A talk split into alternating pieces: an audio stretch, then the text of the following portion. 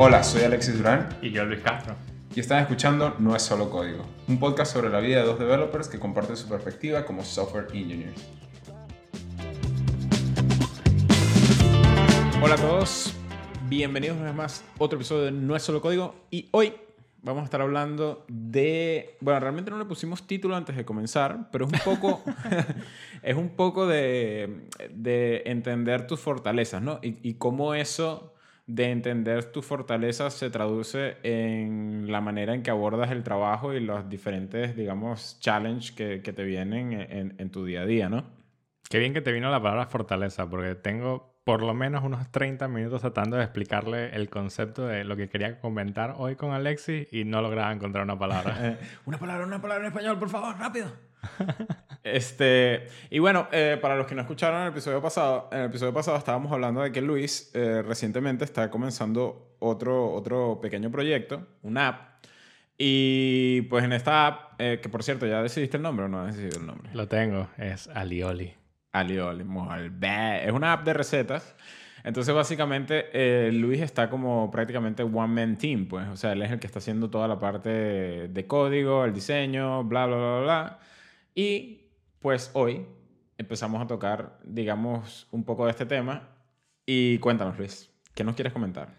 Bueno, justamente hablando de fortalezas, ¿no? Eh, como todos saben, mi fortaleza está en el código y en lo que es la parte de development, eh, ya sea como un poco de product management, eh, un poco lo que es eh, llevar como que las cosas del equipo y la parte de desarrollo. En general, la parte de desarrollo es en lo que más dedico mi tiempo.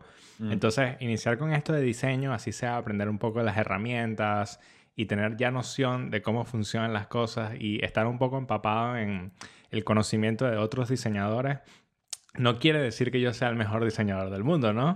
Eh, y eso es algo que he estado viendo esta semana, que si bien tengo ya gran parte de la app diseñada, eh, hay muchas cosas que no me hacen sentir sumamente contento y tienen que ver con la cohesión de las diferentes pantallas que estoy haciendo, cómo es la experiencia del usuario y cómo está en mi mente, pero cómo eso lo estoy, lo estoy traduciendo a lo que estoy haciendo dentro del diseño que tengo. Y justamente hoy estaba comentándolo con un amigo que es diseñador y me dice, bueno, pero es que hay muchas cosas en las que estás pensando como programador 100%. Ah, y tiene toda la razón. Eh, de hecho, una de las vistas que tengo de la app, eh, cuando me mostró un par de cosas como que podría mejorar y puntos que podría cambiar en cuanto a el énfasis que estoy haciendo en las diferentes informaciones que estoy mostrando, pues llega un punto que te das cuenta como que sí, estás pensando, sabes, 100% base de datos, cómo vas a hacer el flujo de información, flujo de data, casi que React State Development. Ahora, pero ya va, déjame pararte un poco ahí. Cuando, cuando él te dice que de repente el diseño que tú llevabas hasta ahora estabas pensando mucho como un programador, ¿qué es realmente, o sea, es, es que la jerarquía de contenido no lo estabas viendo y estabas es hablando de los modelos de datos que vas a estar mostrando? O sea, ¿qué aspecto exactamente significa, o qué significa pensar más como programador que, que como diseñador? Tal cual como lo dijiste, eh, es un poco la jerarquía de cómo estás mostrando las cosas.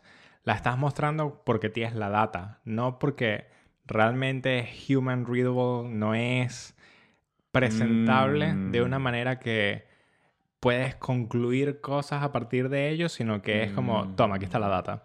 Ya, ya. Un poco más como realmente en el, en el user experience que estás teniendo en el app, ¿cuál es el rol de esta información? Más allá de que la necesites para hacer un cálculo de una manera u de otra. pues. Eso Exacto. podría ser un ejemplo. Y también como hablamos la semana pasada, eh, la app la estoy desarrollando más que todo de mí para mí, porque Ok. así siempre suelo desarrollar las aplicaciones que he hecho y bueno, en cierto modo han tenido éxito por lo menos una, ¿no? Ok. Eh, pero también tiene un sentido en esta aplicación que siento que no puede ser 100% de mí para mí, porque entonces el caso de uso quizás es demasiado pequeño. Y Mm. creo que tiene potencial a ser utilizado por otras personas que no necesitan un caso de uso, de uso tan específico como el mío. Entonces, tratar de llevar eso a un nivel un poco más genérico. Y por más genérico, o sea, suena feo decir genérico, pero no, no está en el contexto malo de la palabra. Eh, me cuesta muchísimo, porque solo pienso como pienso yo. Ya, ya, claro. Y, y, es un poco de, de, claro, abrir la perspectiva, de entender un poco más utilidades también de repente en, en usuarios potenciales que no necesariamente eh, es el perfil de Luis, ¿sabes? Que de repente tú puedas tener un perfil analítico, un perfil de, de tal manera, y es como que, ok, ¿cómo otros humanos pueden de repente también utilizar tu aplicación? Creo que, que es algo bastante potente. Exacto, y de hecho él también es una persona que eh, tiene uso para esta aplicación, porque también tiene como que algunos de los mismos problemas que tengo yo, y eso me mm. hizo, ¿sabes? Sentir un poco como clic, ¿no? Es como, mm. wow, este es el tipo de persona que aunque trabaja con la parte de diseño nada más, el hecho de que tenga una noción y sienta... ¿Qué es lo que quiere? Exacto, y sienta el mismo pain que siento yo, es como, siento que va a ser un buen trabajo con esto. Ahora, ¿qué, qué diferencias ves cuando, cuando un diseñador aborda, o por lo menos este amigo, cuando aborda un problema versus cómo lo aborda de repente un típico de velo, pero cómo lo abordas tú, por ejemplo. ¿Cuáles son las principales, ¿eh? las principales diferencias que ves en ese mental model, digamos? Creo que nosotros vemos un poco las cosas como eh, cómo fluye la data desde el input hasta el output, pero no vemos exactamente cuál es la data que quizás tenga la jerarquía más importante para tomar una decisión. Y ahí es donde está la diferencia. Porque si lo ves desde el punto de vista de recetas, ¿no? Eh, ¿Qué es lo más importante para mí dentro de las recetas? Bueno, tener los ingredientes, tener los pasos y saber exactamente dónde y cuándo voy a usar las cosas que tengo. Pero entonces también él me estuvo comentando cosas como, bueno, ¿y eh, cuánto tiempo te toma hacer esta receta? ¿Sabes? Eh, mm. ¿Cuántas calorías tiene? ¿O es mejor para desayunar que para almorzar? Ese tipo de cosas que tú dices, bueno, pero ya, en, en mi punto de vista, ¿no? Pero ya cuando llegas aquí ya lo sabías. Y es como, mm, no, pero ¿cómo llegas aquí realmente? Ya, Entonces, claro, claro. Eh, piensa, piensas un poco más desde el área de caso de uso versus ese input-output. Claro, creo que lo que escucho decir, y me estoy atreviendo a simplemente hacer aquí de perico, pero básicamente es como... Hazlo, hazlo. Eh, quiero, quiero una aplicación de recetas, digamos. Entonces ves como que el modelo de recetas y ves las características que tiene una receta y listo. Entonces dice, bueno, lo guardo y le hago display.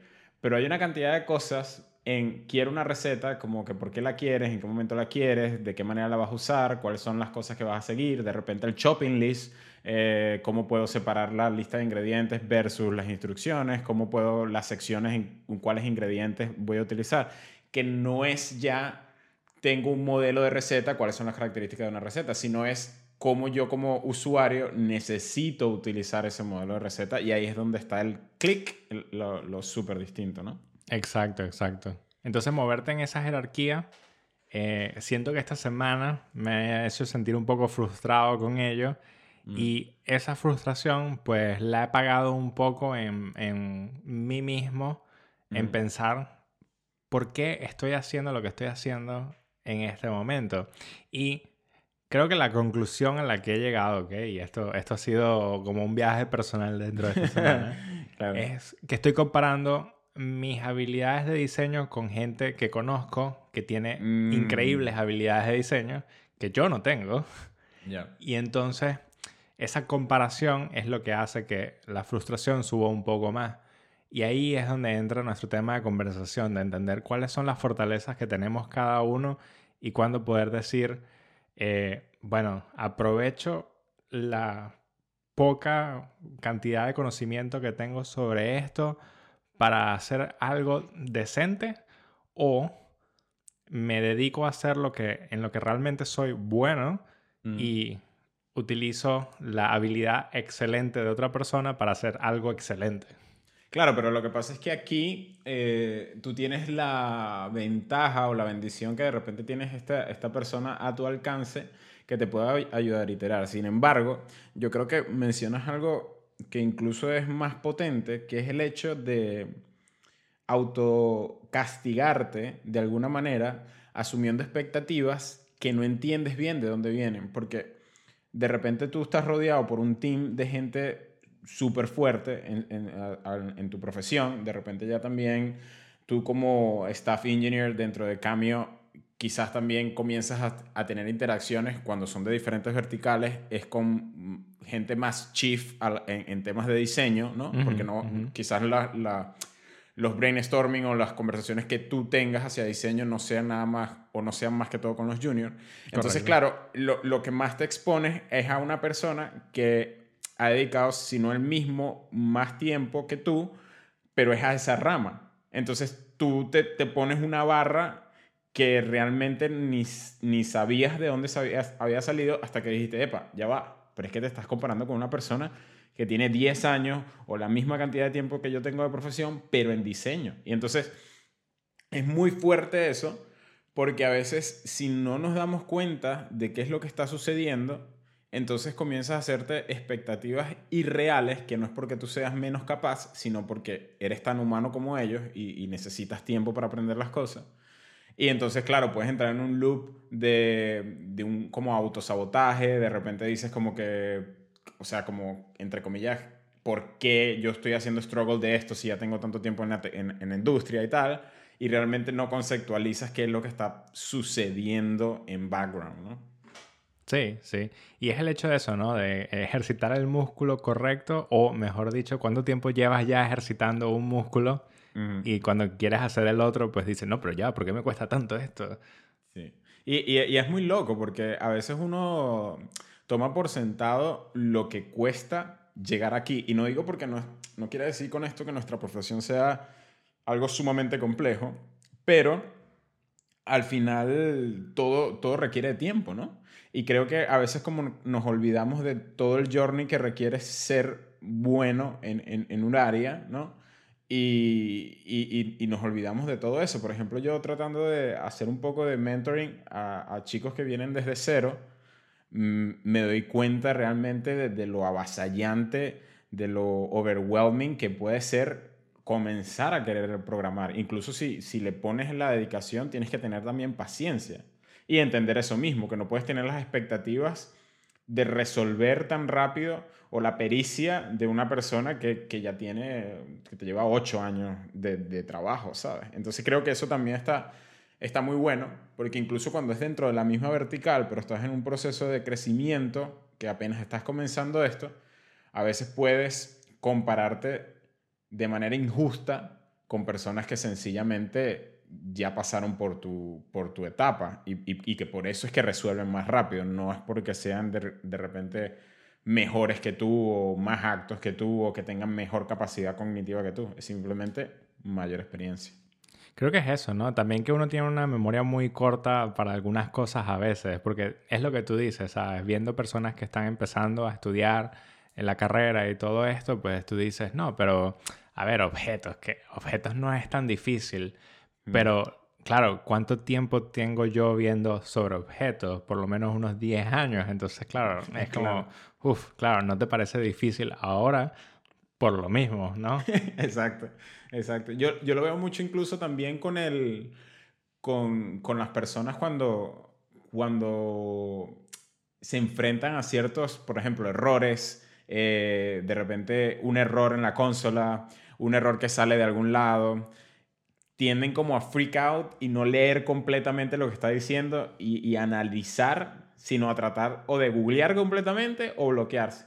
Y aunque parezca lógico, yo recuerdo en algún momento en el que me dijeron, pero lee, lee lo que dice, lee, lee lo que dice. Pero claro, hasta que ya ahorita estás tan acostumbrado a cierto flujo que ya se vuelve prácticamente como, como una memoria muscular. Pues. Increíble, pero recuerdo cuando personas también me decían eso, pero léelo. ¿Qué, qué está diciendo ahí? Que léelo. Exacto. Increíble, increíble. Oye, pero esto también me hace pensar un poco en una situación que tuviste hace poco con Amplify, ¿no? Sí, sí, de hecho, eh, también va un poco, un poco de lo mismo, porque yo como developer y, y frontend, eh, evidentemente mi fuerte es el frontend, la parte de React, me siento muy, muy cómodo trabajando con JavaScript. Y básicamente JavaScript me ha permitido hacer virtualmente lo que yo quiera. ¿sí? Eh, ahorita digamos que mis problemas no son de cómo implementar algo, sino quizás un poco más de arquitectura o de decisiones, pero a la hora de desarrollar una solución, pues ya como que no es, no es el rollo de cómo lo hago, ¿sabes? Este, sino más bien cuál opción utilizo, es lo que quiero referir. Entonces, en el mundo de Amplify yo estaba comenzando también un poco a aventurarme a la parte de backend, a la parte de server, a la parte de definir modelos y relaciones y todo esto. Y dentro de esta aventura, Amplify, como es un, un umbrella sobre AWS, tiene mucha magia, tiene muchas cosas que pasan black box. Y me di cuenta que muchos de los backend developers, las personas que son sus fuertes backend, eh, que estaban ayudando en el proyecto, estaban, estaban teniendo problemas con Amplify.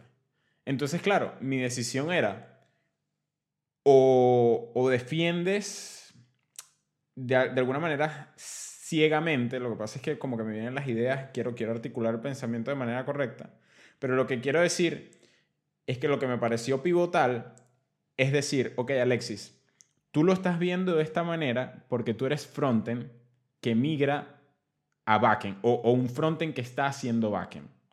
Pero tú tienes que entender la otra perspectiva que viene de un backend que quizás pueda ser un poco de frontend, pero que un backend que ahora está constrained a muchísimas reglas, a, a, una persona que está acostumbrada a tener toda la libertad y que ahora está de repente Amplify con su black box y haciendo las cosas un poco más complicadas. Entonces, es como step back y tratar de entender y de deshilachar cuáles son los obstáculos que ellos están teniendo para de alguna manera tratar de optimizar en, esos puntos, ¿sabes? Entonces, TLDR yo creo que es hacer step back, recordar en qué eres bueno, no quiere decir que te vas a limitar y que no puedas tomar decisiones en otra área, pero sí hay unos momentos en el que de repente puedes elegir una batalla y, dar hasta, hasta que salga sangre.